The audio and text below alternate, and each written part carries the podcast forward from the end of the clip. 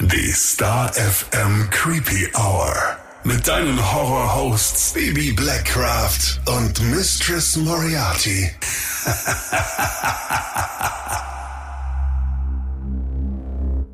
Hallo und herzlich willkommen zurück in der Creepy Hour. Hallo zusammen. Ja, von Haunted Hotels äh, zu einer neuen Folge und nochmal vielen Dank für das ganze Feedback zur letzten Folge. Ich glaube, Missy, da geht uns der Stoff nicht aus, weil wir haben wirklich so viele Zusendungen bekommen über weitere Hotels, bei denen es unfassbar spannende Geschichten dahinter gibt, dass wir da mit Sicherheit noch die ein oder andere weitere Folge über genau dieses Thema machen können. Ganz genau. Heute wird's auch mal wieder historisch. Wir sprechen allerdings nicht über einen, ja, in Anführungszeichen klassischen historischen Serienmörder, sondern über einen historischen True Crime Fall Unsolved. Das ist super spannend. Und das ist auch ein Fall, der gar nicht, ich würde mal sagen, nicht auf unserem Mist gewachsen ist, dass der heute hier ist, sondern es war ein kompletter Creepy Family Wunsch. Mhm. Und zwar ging es in der Facebook-Community total ab. Jemand hat es gepostet, ob dieser Fall nicht was für uns wäre. Und dann ist darunter eine wahnsinnige Diskussion entbrannt, wie spannend und ja, und bitte mach das. Also so viel mehr als sonst schon. Und auch ein bestimmtes Jubiläum hat es dann quasi heute zum Anlass gegeben, um diese Folge zu machen, Missy, richtig? Ja, leider kein freudiges Jubiläum, aber dieser Fall hat tatsächlich 100-jähriges Jubiläum gefeiert. Schon so lange, ja. Mhm. und immer noch bis heute das Thema schlechthin. Also wir sprechen hier über einen der größten und bedeutendsten Fälle der deutschen Kriminalgeschichte. Das ist so spannend, weil klar, also es ist ja unser Bundesland, wir sind in Bayern. Ich weiß, alle Franken regen sich jetzt schrecklich auf, ist so. Es ist wie es ist. Wir müssen da auch durch. ähm, aber ich komme ja ursprünglich aus Niederbayern und äh, bei uns, ich dachte, der ganze Fall, der ist schon so bekannt und der ist schon so ausgebreitet worden, dass den jeder kennt. Aber anscheinend ist es überhaupt nicht so, sondern ist so ein geografisches Ding, dass er in manchen Teilen auch noch total unbekannt ist. Deswegen umso spannender. Wir haben das teilweise in der Schule so ein bisschen durchgenommen. Ich bin sehr, sehr gespannt, wie die Folge heute wird und was du alles für Infos für uns hast. Naja, es ist schon heftig. Im Frühjahr 1922 wurden in Oberbayern sechs Menschen getötet. Vier Erwachsene, zwei Kinder. Es geht um die Mordnacht in Hinterkaifeck. Warnhinweis. Der nachfolgende Podcast beinhaltet Themen wie Mord, Gewalt und Sexualverbrechen und ist deshalb für Zuhörer unter 18 Jahren nicht geeignet. Der Inhalt könnte Zuhörer und Zuhörerinnen verstören oder triggern. Hinterkaifeck liegt nahe dem Dorf Gröbern bzw. der Gemeinde Wangen, die wiederum zum Bezirk Schrobenhausen gehört. Kurz, wir befinden uns in Oberbayern. Dort gab es den Hof, auf dem das Ehepaar Andreas und Cecilia Gruber lebten. Er war 64 Jahre alt, sie 72. Das war die zweite Ehe von Cecilia. Mit ihnen lebte ihre gemeinsame und einzige Tochter Victoria. Victoria war damals 35 Jahre jung, also in ihren besten Jahren, war logischerweise eine geborene Gruber, hatte aber Karl Gabriel geheiratet, der leider beim Ersten Weltkrieg in Frankreich ums Leben kam. Ja, die junge Victoria Gabriel war also nicht nur Witwe und Inhaberin des Hofes, den hatten ihr ihre Eltern nämlich überschrieben, sondern auch zweifache Mutter. Einmal von Cecilia Gabriel und hier Vorsicht, nicht durcheinander kommen. Es gab einmal Cecilia Gruber, also die Mutter bzw. Oma und dann eben Cecilia Gabriel, die Tochter bzw. Enkelin. Die war damals nur sieben Jahre alt. Sie war das einzige Kind, das Victoria mit ihrem verstorbenen Ehemann hatte und die Kleine hatte ihren Vater nie getroffen. Ah, das ist schon sehr tragisch. Schon, ne? Aber das mit den Namen ist äh, sehr spannend, ist auch so ein typisch bayerisches Ding, glaube ich. Also, dass man über Generationen denselben Namen vergibt. Dann hast du Uropa oder Opa, Vater und Sohn oder eben auch äh, die weibliche Generation dann, um immer mit denselben Namen ja, um, um das quasi in Ehren zu halten. Sehr spannend. Kennst du das auch aus deiner Familie? Ja, wir haben das auch. Ja? Dreimal denselben Namen. Welcher Name? Heribert. Toller Name. Total, ja. Cool. Ja, etwas ältere Namen werden ja auch wieder in, ne? Also sind voll im mhm. Kommen. Voll. Für die nächste Generation. Ja. Sehr schön. Ja, und dann gab's noch Kind Nummer zwei, das war der Josef. Und Josef war zum Tatzeitpunkt, und das tut schon weh, gerade mal zweieinhalb Jahre alt. Uff ist ein sehr junges Opfer. Sehr junges Opfer. Josef war Viktorias unehelicher Sohn, denn mit dessen Vater, Lorenz Schlittenbauer, das war Nachbar, den Viktoria schon von jung auf kannte, hatte sie kurz nach dem Tod ihres Mannes eine Affäre. Ja, und Schlittenbauer hatte auch eine ganz gute Stellung, der war nämlich Ortsführer von Gröbern. Victoria selbst soll bildschön gewesen sein, elegant, mit tollen blonden Haaren und ihr Spitzname war auch Lerche von Hinterkaifeck. Schön. Sie, ja, sie sang nämlich in einem Kirchenchor, beziehungsweise war dort sogar erste Sängerin. Ja, und dann gab's noch die Magd Maria Baumgartner, das sechste und damit auch letzte Opfer im Falle Hinterkaifeck. Sie war Mitte 40 und kam am 31.03.1922 nach Hinterkaifeck, um eben am Tag drauf, am 1. April, ihre Stelle als Magd anzunehmen anzutreten. Also das war genau falscher Ort, falsche Zeit. Absolut. Mhm. Ihre Vorgängerin, die hatte im August zuvor gekündigt. Wir haben hier also fünf Familienmitglieder und eine Angestellte. Die Mordtat selbst wurde erst nach vier Tagen, also am 4. April 1922, von Nachbarn entdeckt. Mit dabei war Lorenz Schlittenbauer, also Josefs mhm. Vater, Michael Pöll und Jakob Siegel. Die Männer begaben sich unter der Leitung von Schlittenbauer zum Anwesen, nachdem ein Monteur gemeldet hatte, dass er, obwohl einige Tage zuvor beauftragt wurde, der sollte nämlich den Benzinmotor reparieren, auch nach stundenlanger Arbeit auf dem Hof keinen Bewohner gesehen oder gehört hatte. Da kommen wir später nochmal genauer zu. Cecilia und Andreas Gruber lagen dann gemeinsam mit ihrer Tochter Victoria und ihrer erschlagenen Enkeltochter in der Scheune, abgedeckt mit Heu und einem Türflügel. Andreas Gruber, der hatte mittlerweile seine lange Unterhose und Schlafjacke an. Seine Frau, die links daneben lag, trug noch ihre Alltagskleidung, genauso Victoria. Ja, und Maria Baumgartner, die lag tot in ihrer Mägdekammer, abgedeckt mit einer Decke. Die war noch dabei, ihre Taschen auszuräumen. Also die war ja erst ein paar Stunden dort. Ja, und der nicht mal drei Jahre alte Josef, der lag in seinem Stubenwagen im Schlafzimmer seiner Mutter abgedeckt mit einem roten Rock. In manchen Quellen äh, ist die Rede auch von einem roten Kleid. Und er muss mit so einer Wucht geschlagen worden sein, dass sein Schädel sogar zertrümmert war. Noch in der Nacht des 4. Aprils 1922 begab sich dann Ermittlungsrichter Johann Konrad Wiesner vom Amtsgericht Schrobenhausen eben auf das Gelände, auf den Hof. Bei Tageslicht, also mittlerweile dann am 5. April, fand auch eine weitere richterliche Augenscheinnahme statt, wie man so schön sagt. Diesmal war auch Theodor Hensoldt von der Staatsanwaltschaft mit dabei. Der arbeitete beim Landgericht Neuburg.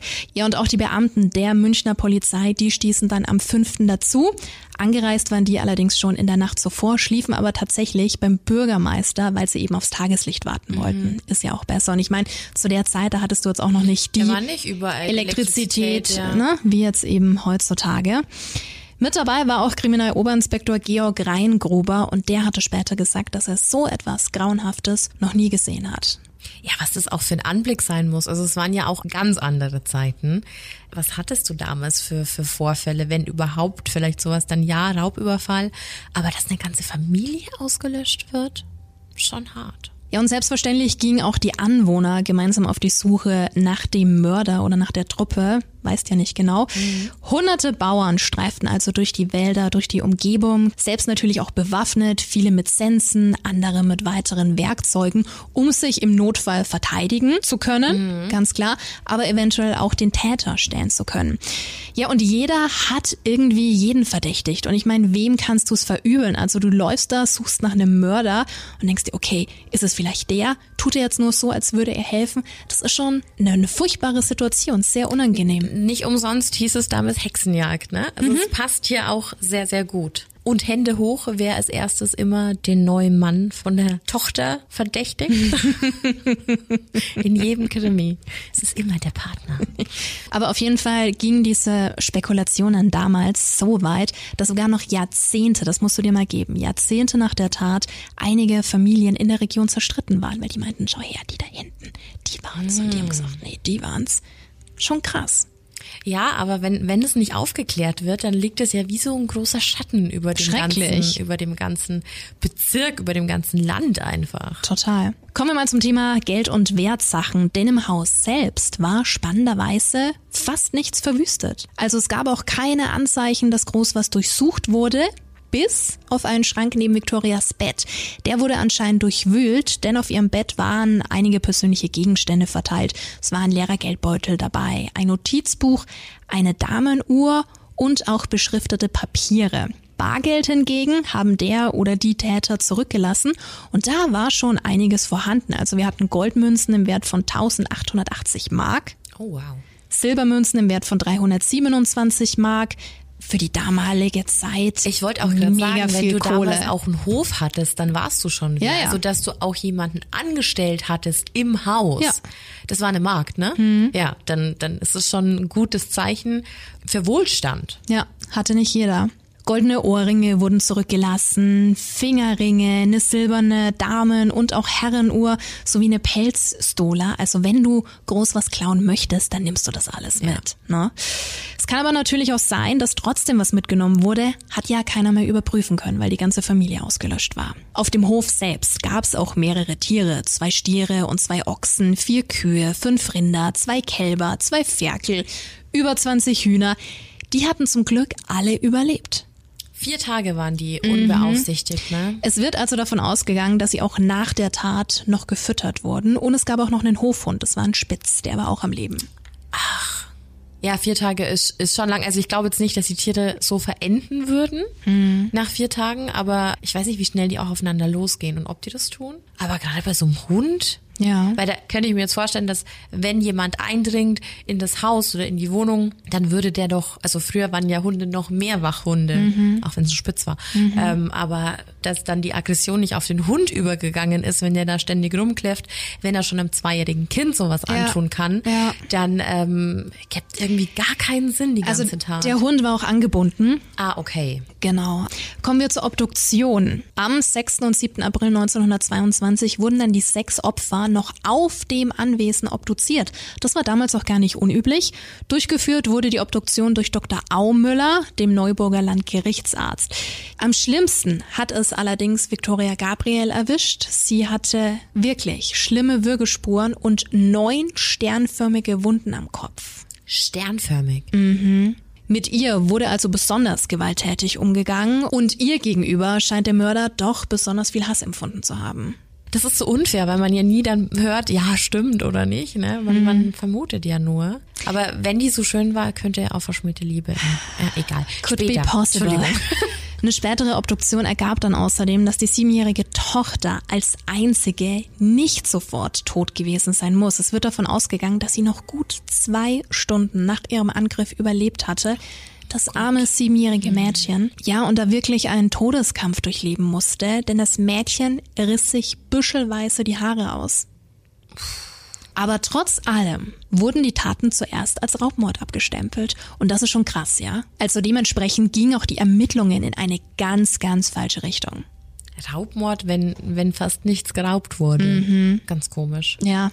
Was ich zum Thema Obduktion aber noch spannend finde, ist die Tatsache, dass die Polizei Hilfe im Okkultismus gesucht hat. Wie abgefahren ist das denn? Und das war damals gar nicht so unüblich. Also von mir aus können wir da gerne noch mal eine extra Folge drüber machen. Das ist so verrückt, findest du nicht? Ja, total. Also es ist ja nichts Rationales. Aber was haben die denn gemacht? bei der Obduktion. Ich hatte vorhin ja schon erzählt, dass diese noch vor Ort auf einem ja, provisorischen Seziertisch vollzogen wurde, wurden allen sechs Leichen die Köpfe abgeschnitten.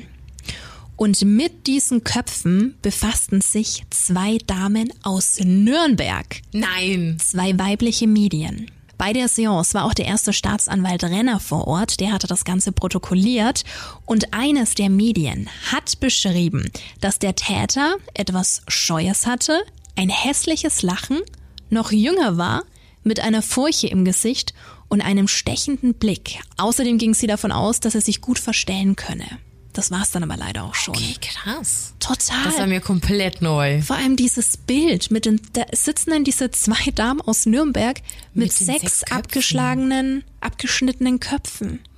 Was für ein Bild. Ja, und diese sechs Köpfe, die sind dann später verloren gegangen. Zitat aus einer Quelle, irgendwo in den Wirren der Weimarer Republik und den Bombennächten des Zweiten Weltkrieges. Aber ich glaube, wenn dann gerade alles angegriffen wird bzw. zerbombt wird, dann wird schwer. Die Polizei wollte aber natürlich einen Täter. Es war ja der Fall schlechthin und hat für damalige Verhältnisse ein Wahnsinnskopfgeld in Aussicht gestellt. 100.000 Mark. Puh, das ist ja wahrscheinlich heute sind zwei, drei Millionen Euro, ja. oder? Das ist ja Wahnsinn. Also Fakt ist, es war kein Raubmord. Safe nicht. Mhm. Kommen wir aber zur Familie. Die wurde von einigen als geizig dargestellt. Ja, gut, aber die waren halt gut betucht. Das war allen klar. Wir hatten es ja vorhin schon im Gespräch. Die hatten einen Hof, es war Bargeld da, es waren Tiere da. Also, ja. ne, war jetzt alles nicht so von schlechten Eltern. Was aber viel drastischer ist, Andreas Gruber soll mit seiner eigenen Tochter Victoria Inzest betrieben haben. Oh Gott, nein wird wirklich jedes Klischee aufgewärmt, ne? Ja. Will ich wissen, ob eins der Kinder von ihm war? Es wird davon ausgegangen, dass Josef, also der Sohn des Nachbarn, eigentlich aus dieser Verbindung entstanden ist. Also hast einen guten Riecher. Ja, und dass eben der alte Gruber nicht Josefs Opa, sondern sein leiblicher Vater war. Wäre aber auch wieder ein Hinweis. Bereits am 28. Mai 1915, also sieben Jahre vor der Tat, war Gruber wegen Blutschande, das war damals der offizielle Titel, zu einem Jahr Gefängnis verurteilt worden. Und Victorias Mann ist ja im Ersten Weltkrieg in Frankreich gefallen. Mhm. Und nachdem das passiert ist, das musst du dir mal vorstellen, soll Gruber öffentlich gesagt haben, meine Tochter braucht keinen Mann mehr, dafür bin ich ja da.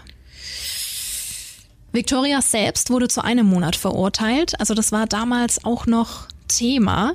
M musst du dir mal vorstellen, wie verrückt.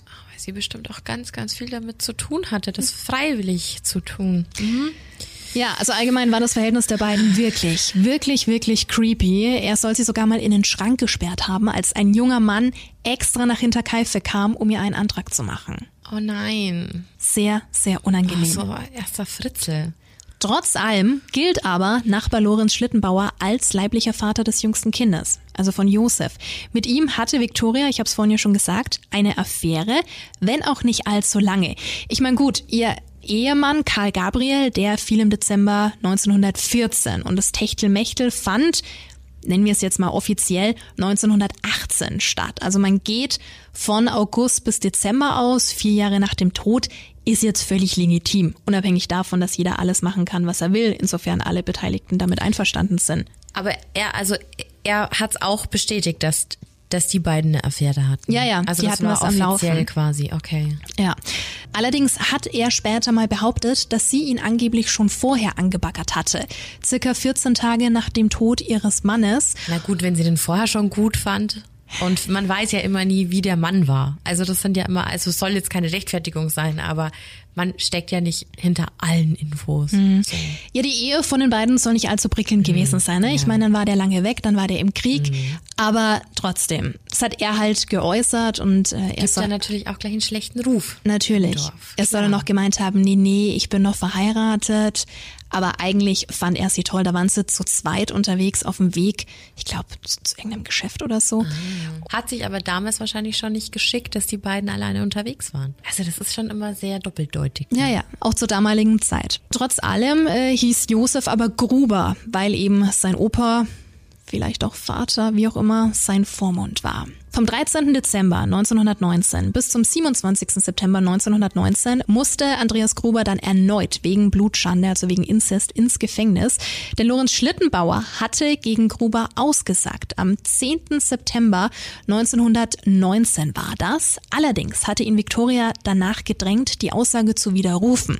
Das hat er dann auch gemacht und die Vaterschaft des kleinen Josefs übernommen. Also es war ein Hin und Her zwischen den beiden oder zwischen den Vieren, wenn wir es genau nehmen wollen. Gibt so viel Spielraum dafür. Mhm. Dieser ganze Overkill, diese ganze Aggression zeugt ja davon, dass es irgendeine Beziehungstat war. Kann sein. Ich finde es halt einfach so schlimm, natürlich ist das lange her, aber dass du einfach nicht weißt, wer der leibliche Vater war. Es mhm. bleibt bis heute unklar. Zusätzlich noch zum Mord, was ja schon schlimm genug ist. Wäre jetzt die Frage, ne? Meinst du, man könnte das nach so langer Zeit an, an einem Leichnam noch feststellen? Ist jetzt wahrscheinlich eine total dumme Frage. Nach 100 Jahren? Weiß ich nicht. Gute Weil, Frage. Da, da, ist ja immer noch was da, wahrscheinlich. Cindy und Jana, ihr Lieben.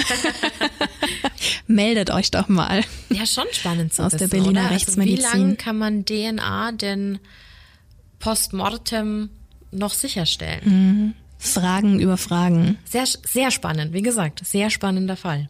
1920 wurden sie auf jeden Fall vom Vorwurf der Blutschande freigesprochen, weil die Neuburger Richter die eidliche Aussage des Kindsvaters, Victoria habe ihm gegenüber die Blutschande eingeräumt, als nicht ausreichend erachtet haben. Aha. Wie krass ist das denn? Und sie soll sogar als junges Mädchen, denn der Nachbar, also der Lorenz, war vorher auch schon mal verheiratet und sie soll dessen erster Frau in jungen Jahren auch schon mal erzählt haben, dass sie eben mit ihrem Vater schlafen muss. Muss wahrscheinlich, ja. Und du merkst halt auch einfach, wie sie kuscht. Dass sowas schlimm ist, keine Frage. Aber Mich wundert es nur, dass der Vater dann den Schlittenbauer geduldet hat.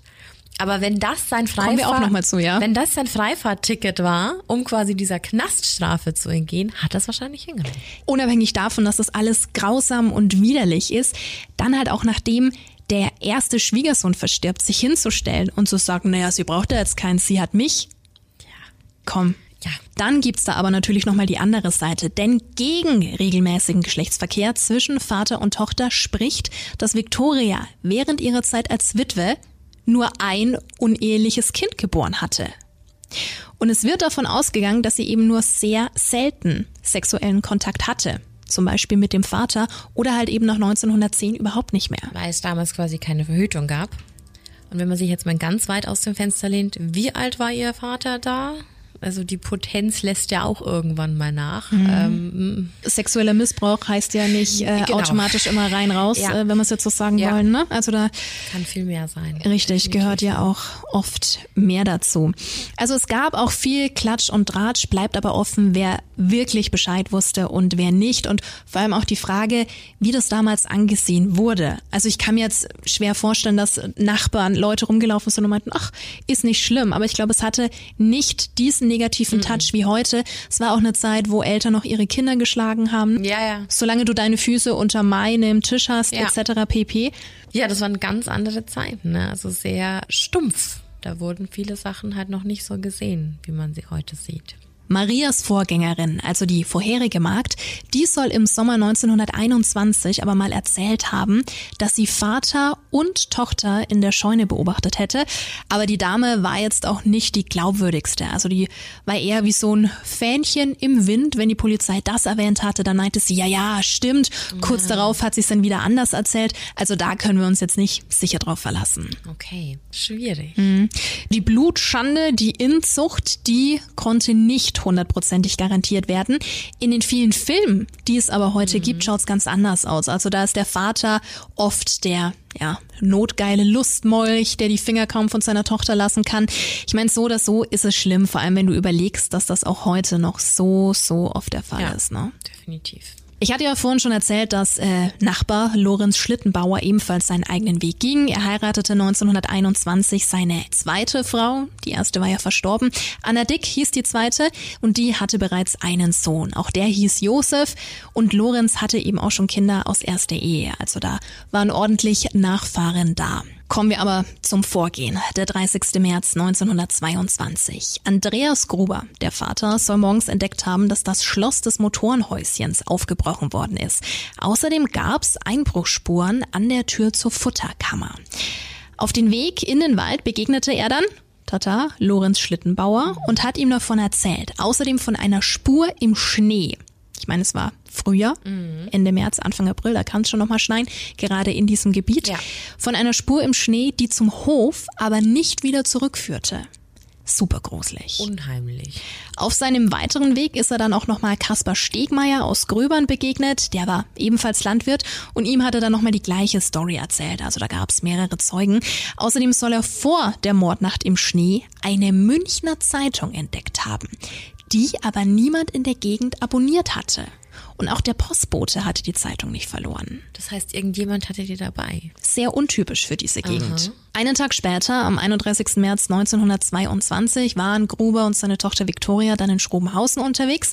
Sie waren dort einkaufen, unter anderem in einer Eisenwarenhandlung und dort sollen sie dann von unheimlichen Geräuschen auf dem Dachboden erzählt haben.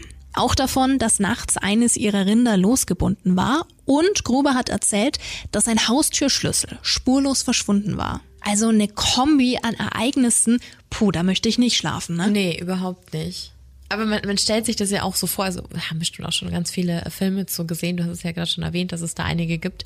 Aber so ein abgelegener Bauernhof oder einfach ein Haus weit draußen im Wald, da wo du schon 20 Minuten bis zum nächsten Nachbarn brauchst, Ja. ist schon ein unheimliches Setting. An sich, Wenn ja. dann noch Sachen passieren, die du dir nicht erklären kannst, dann wird's richtig creepy. Total. Wenn dann natürlich noch der Hausschlüssel wegkommt und du nicht weißt, wer da gerade Zugang zu deinem Haus hat und zu deinem Schlafzimmern, dann wird's echt unangenehm. Ja, ist nicht wie heute, dass du einfach mal schnell einen Schlüsseldienst anrufst Ja, und sagst, eben. hey, hey, ja. Und wahrscheinlich haben die das damals auch gar nicht dann so für voll genommen. Also du warst wahrscheinlich schon alarmiert, aber da passiert ja sonst auch nie irgendwas.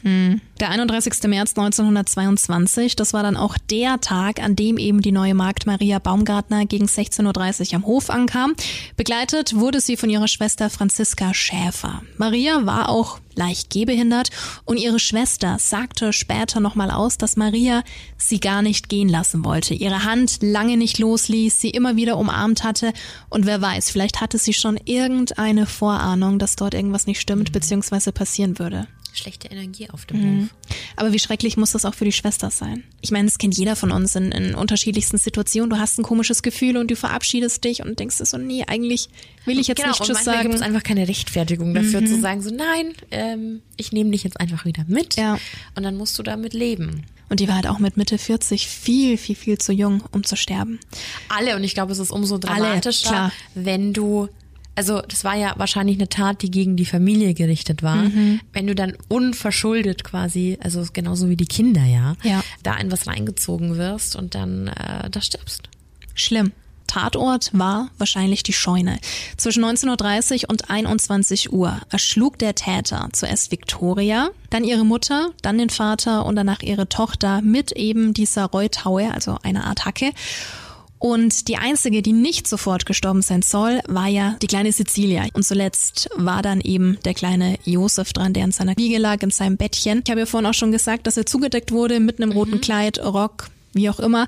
Aber er hatte eben den kleinen Jungen von hinten erschlagen. Also gar nicht mal face to face. Was Wenn du jetzt mal aus der Sicht des Täters überlegst, wen würdest du als erstes ausschalten, wenn du logisch vorgehen würdest? Dann wär's die größte Bedrohung, also sprich der, der, Mann, Vater. der Vater, ja. heißt nur, dass er zu dem Zeitpunkt ja irgendwie gar nicht im Haus oder in der Umgebung gewesen sein konnte, wo es gerade passiert. Weil ganz ehrlich, wenn du deine Tochter und deine Frau schreien hörst, dann eilst du doch zur Hilfe. Die sollen ja nacheinander in die Scheune gelockt worden sein durch ein freigebundenes Rind. Ja, aber selbst da hast du ja nicht die Garantie als Täter, dass jetzt die können einer, ja auch zu dritt eben, reinmarschieren. dass einer nach dem anderen jetzt erstmal hier angetanzt kommt, sondern dass alle geschlossen in die Scheune kommen. Ja. Spricht für sehr viel Impuls, Mit persönlichem Impulshandlungen. Hintergrund auch. Und eben so eine Art Overkill, dass es irgendeinen persönlichen Bezug hatte. Alles andere macht keinen Sinn. Es dauerte also vier Tage, bis die Leichen entdeckt wurden. Am 1. April wurde dann die kleine Cecilia in der Schule vermisst. Außerdem besuchten mehrere Personen den Hof, trafen da aber logischerweise niemanden an. Kaffeevertreter zum Beispiel. Die zwei Männer waren zwischen 12 und 14 Uhr vor Ort. Am späteren Abend dann lief der Zimmermann Michael Plöckel am Hof vorbei und durch ein Fenster soll der gesehen haben, dass im Ofen Feuer brannte. Außerdem soll ihn ein Unbekannter mit einer Taschenlampe geblendet haben. Aber spricht ja quasi alles dafür, dass der Täter oder die Täter quasi ja dann noch eine Zeit lang in diesem Haus waren. Kann sein. meine, wenn da Feuer brennt. Und es spricht ja auch schon dafür, dass ja die Tage davor auch schon jemand Mhm. am Grundstück war, wenn es keine Spuren gab, die von dem Grundstück wegführen. Mhm. Es wurde ja dann später auch alles durchsucht und da fand man tatsächlich auf dem Dachboden also ganz viel Heu. Das Heu war so zusammengepackt, als genau, als hätten da Menschen übernachtet. Und es wurde auch Heu verstreut, dass es so einen kleinen Weg ergab. Kann man jetzt natürlich auch sagen, okay, dass die Schritte nicht so laut sind. Ja, ja, ja. Das kann alles sein. Und da wurden Ziegel entfernt, das hat man später alles gesehen. Und außerdem durch diese entfernten Ziegel hattest du einen genauen Blick auf den Hof. Also du konntest genau sehen, was da unten abgeht. Und das spricht ja auch wieder dafür, dass die Opfer beobachtet wurden. Ja, dass sich da jemand eingenistet hat. Mhm. Und ich meine, also klar, in der Wohnung, je nachdem wie groß eine Wohnung ist, fällt sowas leichter auf, aber auf einem Hof, Ja. wie viel Platz da ist, wie Ja. viele potenzielle Verstecke es Dunkle da gibt. Ecken. Und wie gesagt, wenn du da tagtäglich deiner Arbeit nachgehst und deiner, ja, deinem ganzen normalen Leben mit Tieren, mit Kindern, Ja. ähm, weiß ich nicht, ob du da so einfach Sachen wahrnimmst. Krass. Rechnet ja auch keiner Aber damit, es ist ne? so unheimlich, wenn du einfach beobachtet wirst oder wenn, boah, das ist ekelhaft. Am Sonntag, den 2. April, war die Familie dann nicht in der Kirche aufgetaucht. Können wir ja auch sehr gut leiden. Kinder anfassen und dann in der Kirche sitzen, das lieben wir ganz besonders.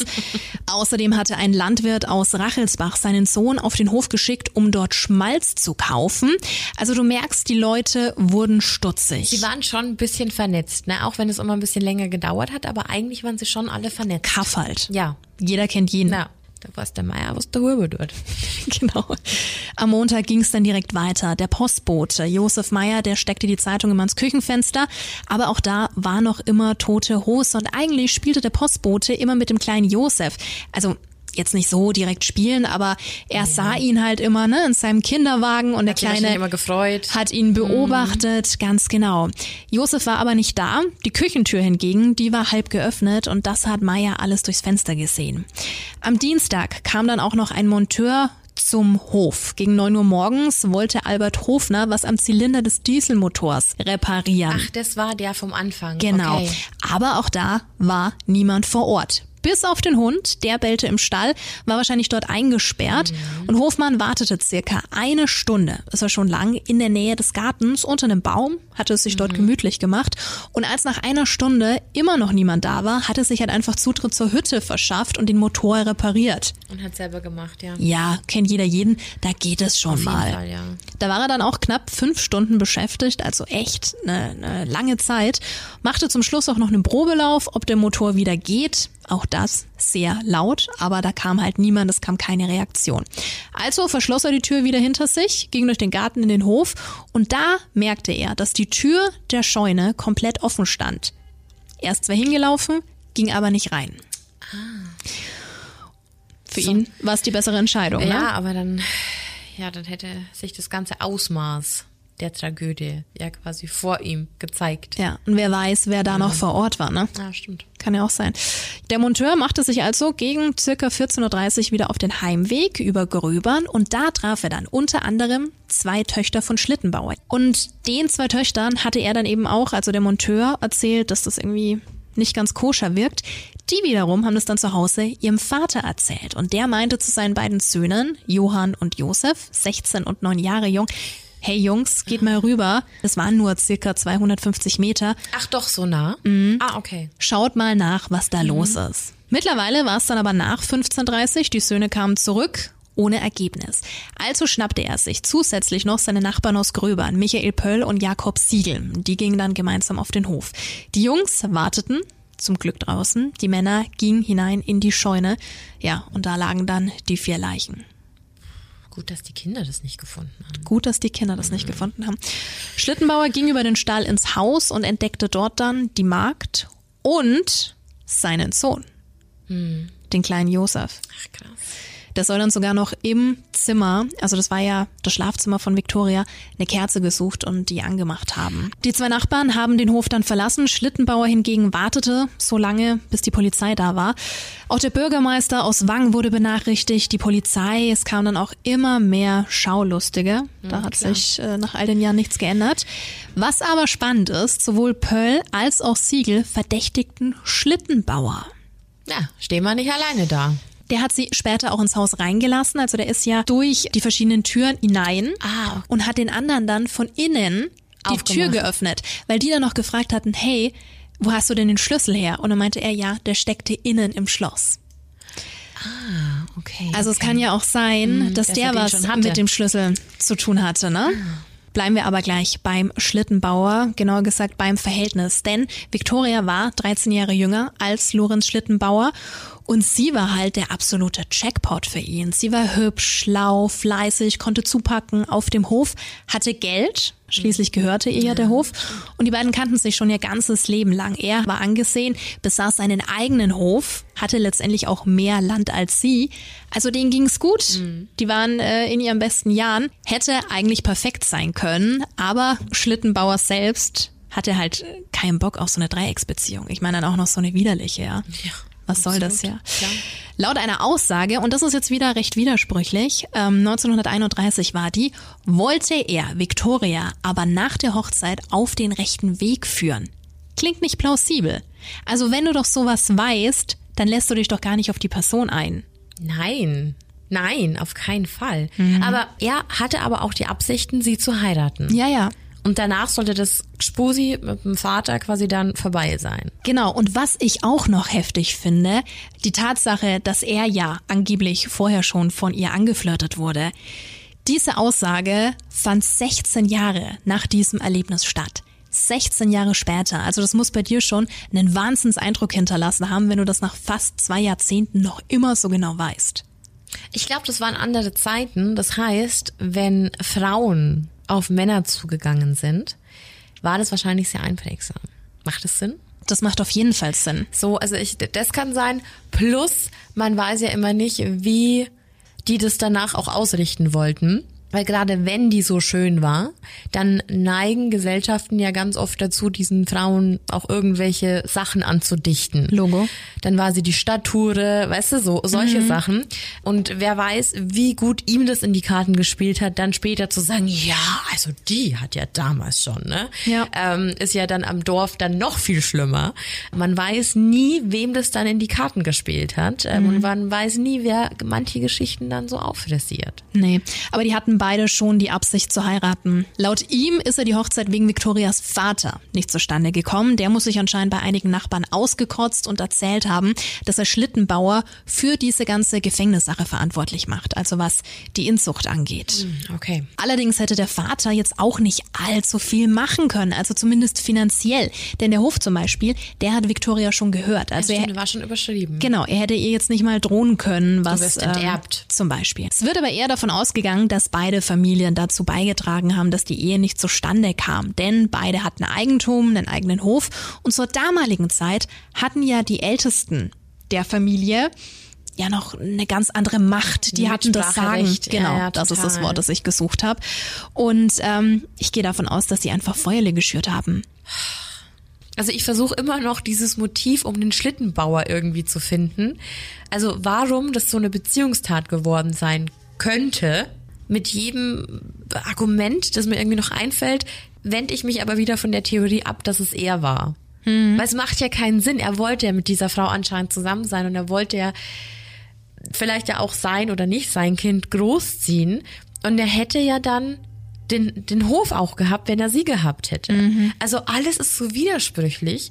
Und wenn dann vielleicht ja einfach nur dieser Hass warum hast du mit deinem Vater geschlafen und warum ist dieses Kind nicht von mir, dass es dann auf die Frau und das Kind projiziert hat und dann alle umgebracht hat. Mhm. Das ist die einzig mögliche Variante immer im Kopf gerade. Ich verstehe, was du meinst, ja. Also wie gesagt, ich gehe davon aus, dass beide Familien Feuerle geschürt haben und letztendlich kam es dazu, und das finde ich schon traurig, dass die beiden einst verliebten. Also schon, die wollten heiraten, die waren scharf aufeinander sich nicht mehr ganz so grün waren. Also Lorenz glaubte, dass Victoria ihm nur das Kind ihres Vaters unterjubeln wollte.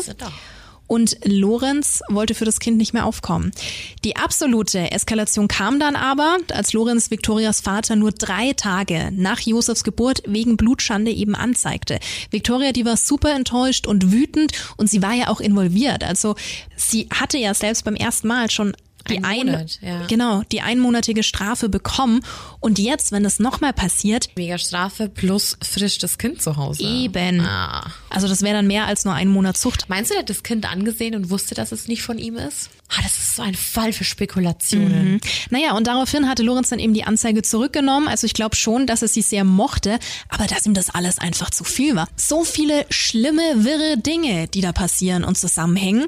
Und nach 1920 hatten die beiden dann noch keinen Kontakt mehr. Ah, okay. Dann wird schon wieder für ihn. Ach! da wird mich aber auch total die Meinung der Creepy Family dann interessieren, mhm. was es da noch für Theorien gibt. Sowieso. In der Nähe befindet sich dann auch eine Gedenktafel und darauf steht gottloser Mörderhand, vielen zum Opfer und dann eben. Ja, die Namen. Die sechs Opfer kopflos, wurden dann am Samstag, den 8. April 1922 auf dem Friedhof in Weidhofen beerdigt mit ganz vielen Nachbarn. Also mhm. da war die Anteilnahme extrem groß. Klar. Hätte ja jeden treffen können. Natürlich. Und die letzte Vernehmung, die fand 1986, also gar nicht so lange her, in Hallbergmoos bei Freising statt. Aber der oder die Täter wurden eben bis heute nie gefasst. Der Hof Hinterkaifeck wurde ja circa ein Jahr nach der Tat abgerissen. Im Februar, März rum 1923 im Frühjahr von Karl Gabriel Senior. Da haben wir es, ah, was du okay. vorhin gesagt hast. Seine Söhne und Nachbarn waren mit dabei und es wurden auch insgesamt mehrere mögliche Tatwaffen gefunden. Ein blutverschmiertes Taschenmesser zum Beispiel. Das wurde in einem Futterdrog gefunden. Auch meine Spitzhacke. Ja, und die tatsächliche Tatwaffe, nämlich die Reutaue, die wurde eben beim Abriss unter dem Dachboden gefunden und stammte eben aus dem Besitz von Andreas Gruber. Das ist so eine Hacke, die oft dafür genutzt wird, um so kleine Bäumchen rauszureißen. Ne? Auch wieder unterm Dachboden. Ja, ja. Was wir aber noch gar nicht thematisiert hatten, war die Geldspende. Denn Victoria soll kurz vor dem Verbrechen, circa 14 Tage im Beichtstuhl der Kirche, 700 Mark gespendet haben. Dafür soll sie sogar ihr Sparkonto aufgelöst haben. Erst hieß es ja eine anonyme Spende, aber der Geistliche, der kannte halt alle. Und der meinte auch, okay, was die finanziellen Mittel angeht, kann das nur die Family gewesen sein. Andere Quellen behaupten wieder, dass Victoria später zur Rede gestellt wurde und dann zugegeben hat, dass das Geld von ihr kam. Aber wieso? Für Missionszwecke. Es wird auch vermutet, ob sie vielleicht erpresst wurde und eine Dame aus dem Kirchenchor soll sie mal nach einer, ja, Probe gesehen haben, wie sie mit einem fremden Mann gesprochen hat, weil hätte ja auch sein können, dass sie jemand erpresst. Auch ein guter Ansatz. Mhm. Es gibt so, so viele. In eine ganz andere Richtung geht dann der Punkt geheimes Waffenversteck. Denn alleine die Androhung des Verrats führte zu Fememorden, also zu politischen Morden. Ja, und der damalige Pfarrer Michael Haas aus Weidhofen, der könnte einer der wenigen Menschen gewesen sein, der den oder die Mörder kannte. Stichwort Beichte. Ah. Also es hätte ja auch sein können. Nicht zu vergessen, Karl Gabriel, also Victorias Ehemann, der ja am 12. Dezember 1914 in Frankreich gefallen ist, vielleicht war der ja zum Tatzeitpunkt überhaupt nicht tot. Oh. Sondern wollte sich für die Inzest an der Familie rächen. Denn auch Karls Leiche konnte nie gefunden werden. Ach, schau an. Zudem konnten Legionäre neue Namen annehmen. Also die Polizei, die hat das noch jahrelang verfolgt, aber auch hier ohne Ergebnis. Das ist natürlich, es ist schon Pretty Little Liars mäßig. Also er hätte ja auch einfach mit anderen Soldaten die Identität getauscht haben können. Ich glaube, im Krieg äh, war ganz viel möglich. Ganz schnell unterzutauchen, zu verschwinden gefühlt war ja das ganze Land im Chaos. Mhm. Aber das ist natürlich ein Ansatz.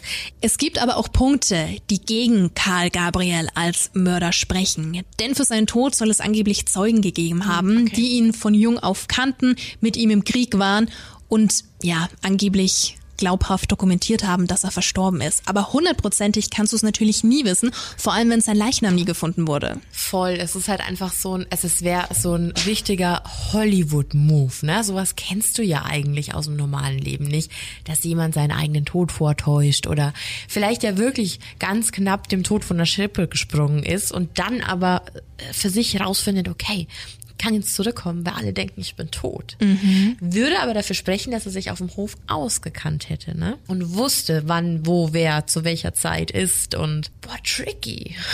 Wir hätten auch Adolf Gump beispielsweise. Der hatte damit richtig angegeben, dass er neun Bauern getötet habe in Oberschlesien. Nachdem wurde auch gefahndet. Es gab noch Wendelin Kaspar und Bauer Thaler. Die waren mit Goldgeld unterwegs gewesen und hatten so den Neubau ihres Hauses finanziert. Nach Hinterkaifeck. Hätte auch sein können. Gibt ja hunderttausend Motive. Und du hast noch die Theorie mit dem Landstreicher, gell? Ja, also für mich war das immer so äh, in meinem Kopf, dass es nur ein Landstreicher gewesen sein könnte, eben neben dem Spusi von Victoria. Mhm. Ähm, es gibt ja unglaublich viele Spekulationen dazu und ich habe mal gehört, dass die erste Markt schon den Hof verlassen hätte, was ja im Sommer davor war, weil sie unheimliche Geräusche aus der Scheune gehört hätte. Und wenn das wirklich der Fall gewesen wäre, dann würde das dafür sprechen, dass da jemand Unterschlupf gesucht hat, im Verborgenen, um Ja. quasi nicht aufzufallen. Und dann im Winter erst recht nicht diesen Ort verlassen konnte, weil es eben die Witterungsbedingungen ja gar nicht zugelassen hätten. Also das würde Schnee, auch ja. diese, diese einmalige Spur zur Scheune erklären. Vielleicht hat da ja schon länger jemand gelebt. Du weißt es ja nicht. Vielleicht wusste er, so wie wir vorher eben schon gesagt haben, wann ist wer wo unterwegs am Hof, wann fahren die vielleicht mal in die andere Stadt, ist da wirklich immer jemand vor Ort? Und vielleicht gibt's ja auch bestimmte Bereiche im Haus, die ja nur von den Kindern zu bestimmten Zeiten genutzt werden. Und dass der Zweijährige dann nicht schreit, ach, hier, da ist jemand, äh, weiß ich nicht, wäre wär auch eine, eine krasse Theorie, aber warum dann dieser Mord? Weil er hat sich ja den Bauernhof oder den Hof nicht einverleiben können. Er konnte dort ja dann nicht weiterleben, weil sonst hätte man ihn ja gefunden. Also ergibt der Mord in dem Sinne keinen Sinn. Wusstest du, dass sogar jemand äh, inhaftiert wurde? Nein. Mhm. Das war nämlich Matthäus Eser. Der erklärte, dass er nach Kriegsende von einem Russen entlassen wurde mit den Worten, wenn Sie nach Hause kommen, sagen Sie, der Mörder von Hinterkaifeck hat Sie entlassen. Und im November 1951 wurde Eser dann vom Staatsanwalt Dr. Andreas Popp vernommen und inhaftiert. Kurz vor Weihnachten 1951, also einen guten Monat später, legte er dann ein Geständnis ab. Er hat gesagt, ich habe mich entschlossen, die Wahrheit zu sagen. Ich gebe zu, dass alles, was ich über Hinterkaifeck ausgesagt habe, nicht den Tatsachen entspricht. Also er hatte sich alles selbst zusammengereimt. Ja, spannend, ob er dann die Wahrheit gesagt hat oder ob er sich nur rausreden wollte. Aber kommen wir zu unserem Lieblingshauptverdächtigen, Lorenz Schlittenbauer. Ja, der hat uns beiden angetan, ja, oder? Auf jeden Fall. Also der erste Ehemann von Victoria auch? Ja, es wäre zu krass. Es wäre eine zu krasse Wendung Mhm. in einem so alten Fall. So super bösewichtmäßig einfach. Ja, Mai, aber gerade zu der Zeit, als ja noch nicht alles hundertprozentig registriert wurde, vielleicht. könnte sein. Ich hau mal schnell die Argumente raus, die gegen ihn als Ja, Täter bitte. sprechen. Er war Asthmatiker. Und es wird davon ausgegangen, dass diese Mhm. Sexmorde körperlich einfach zu anstrengend für ihn waren. Ja, aber man weiß ja nicht, wie schnell er das alles hintereinander gemacht hat, oder? Mhm. Sechs Menschen in kurzer Zeit. Mhm. Plus unterschätzt den Adrenalinrausch nicht. Ja. Man kommt jetzt auch auf den Schweregrad der Asthmaerkrankung Mhm. an. Und als Nachbar, ja, wohnte er, was waren es denn, roundabout 300 Meter nebenan. Er hätte sich schon ohne weitere Probleme auf den Hof schleichen können, kannte den Hof natürlich auch. Aber hätte er denn dann das Versteck gebraucht am Dachboden? Wenn er doch schon so nah wohnte und es quasi nicht Ach auffällig so, dann war. hätte er sie gar nicht vom Dachboden aus beobachten müssen mit Weil den Ziegeln. Mhm. Es war ja nicht unüblich, dass er dann 250 Meter weiter weg war. Es gab aber später noch mal eine Aussage, Schlittenbauer soll am 5. April 1925, also drei Jahre nach der Tat, an der Ruine gesehen worden sein. Er stand da gebückt und, und blickte die Kellertreppe runter, denn die Grundmauern, die standen noch. Vielleicht hat er einfach nur getrauert. Weil man darf ja nicht vergessen, Dass es dass sein Sohn war und seine- seine hm. einst geliebte Frau Ex, ja. oder äh, Freundin und sein Sohn war. Ja, kann auch sein. Kann man jetzt auslegen, wie man will. Kann auch sein. Schlittenbauer verstarb auf jeden Fall am 22. Mai 1941. Und mit ihm das Geheimnis. Und mit ihm das Geheimnis. Man hättest du manchmal auch gern so eine Zeitkugel, so eine Kristallkugel, wo du reinblicken kannst. Mhm. Das ist so spannend. Umgebracht wurden sie ja alle mit einer Waffe. Und wenn sie die Person war, die diesen gezielten Rage abbekommen hat, Hm. dann muss es ja irgendwas um sie gewesen sein. Also so weit sind wir ja, glaube ich, alle. Also es muss ausschlaggebend um Victoria gegangen sein. Ja, sie wurde ja auch extrem gewürgt. Ja, und, und sie war das Hauptziel meines Erachtens. Mhm. Spricht ja auch dafür, wenn sie als Erste dran war. Obwohl da noch ein Mann war. Also das geht mir immer noch nicht in den Kopf. Mhm. Ich bin super gespannt, was wir alles noch an Theorien geschickt bekommen oder Ja. an vermeintlichen Aufklärungen. Das ist wahrscheinlich wirklich so ein Thema, da könnte man noch fünf Stunden drüber philosophieren und diskutieren. Vielleicht kommt ja noch mal eine Fortsetzung, wenn wir auch von dir noch mal ein paar Theorien haben. Immer her damit. Also da ist auf jeden Fall Redebedarf und Diskussionsbedarf. Und wenn das mit jemandem gut funktioniert, dann mit unserer Creepy Family, gell? Auf jeden Fall. Vielleicht sollten wir das wirklich mal an so einem Stammtisch einführen. Das wäre auch sehr schön. Du, ich hätte mega Lust drauf, auch wirklich mal einen Stammtisch zu machen. Mit Met. Ist dir schon mal aufgefallen, wie oft du in Folgen sagst? Ich meine, wir sind jetzt bei Folge 76 oder 78, ich weiß es gar nicht. Auf jeden Fall gibt's wirklich viele Folgen, wo du sagst, mit Met. Okay. Oder jetzt gibt's Met. Es klingt so, als würden wir uns nur von Met ernähren müssen. Nein, auch von Whisky. auch von Whisky. Und apropos Whisky, dass du Bescheid weißt, Bibi und ich waren auf einer Whisky-Messe letztens. ja. Das war feucht Das war ein. Wochenende. Mein lieber Scholli. Amüsant, können wir nur empfehlen. Durchaus. Vor allem, es war ja dann auch noch Maximum Rock Night. Also es war ja äh, Double Trouble quasi. Wo wir ja auch einige Hörer der Creepy Ja. Hour getroffen haben. Also es war richtig schön. Und falls du auch mal vorbeikommen möchtest, jederzeit. Immer, Stand jetzt, wir möchten nichts beschreien, toi toi toi, immer am ersten Samstag des Monats im Hirsch in Nürnberg. In Nürnberg, ja. Muss man halt einfach mal eine Reise antreten, wenn es ist. Das ist auf jeden Fall wert.